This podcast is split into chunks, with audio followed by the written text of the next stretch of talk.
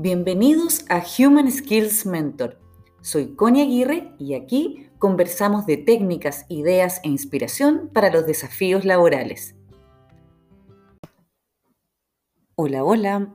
En el episodio anterior estuvimos conversando sobre la renuncia silenciosa. Y en esta oportunidad te quería compartir sobre el despido silencioso, que es algo que sufren muchas personas y es algo que ha existido siempre, la verdad. ¿Y de qué se trata el despido silencioso? El despido silencioso es cuando a una persona, de alguna u otra forma, se la empieza a, excluir, por decirlo de alguna manera, de su trabajo, se empieza a, minimizar de cierta forma su trabajo. ¿Pero en qué sentido? ¿Con qué acciones concretas? Por ejemplo, cuando una persona ya dejan de, de incluirla en ciertas reuniones importantes, dejan de considerar su opinión, cuando también se le excluye eh, de invitar a esta persona, por ejemplo, de los nuevos proyectos, de las cosas más importantes de la compañía, cuando no hay, por ejemplo, un aumento de sueldo durante mucho, mucho tiempo.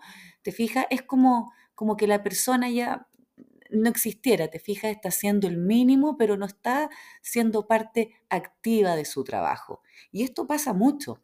Y lo interesante es que esto puede pasar de manera consciente por parte de los jefes o de la organización, pero también de manera inconsciente. Muchas veces y por una mala práctica se hace de manera consciente en el sentido, bueno, vamos a dejarlo así a esta persona hasta que renuncie, ¿te fijas? Eh, que es un tema complejo. Y otras veces se hace de manera inconsciente, cuando yo ya tomo distancia con este profesional o con este trabajador y lo dejo de incorporar, lo dejo de tomar en cuenta de alguna manera. Entonces, la verdad que el despido silencioso es un fenómeno bastante más complejo, bastante más largo de abordar, pero te lo quería compartir porque siento que, que es importante tenerlo en mente.